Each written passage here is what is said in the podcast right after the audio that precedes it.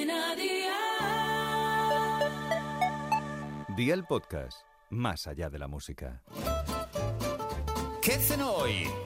Con Masito. Hola familia, hoy Aldi y yo os traemos esta cena que ya sabéis que podéis llenar el carro con lo mejor y con unos precios así de Aldi. Este plato de pasta que vamos a hacer está muy sabroso y se hace en poquísimos minutos. Así que ve por la libreta y toma nota de los ingredientes que te doy la receta. 300 gramos de espirales, un pimiento rojo cortado en dados, dos tomates maduros cortados en cuadrados pequeños, dos cebollas cortadas en tiras finas, 100 gramos de aceitunas verdes sin hueso, sal, pimienta, aceite de oliva virgen extra, agua y una cucharadita de orégano. ¿Empezamos con la preparación? Pues venga, ¡al lío!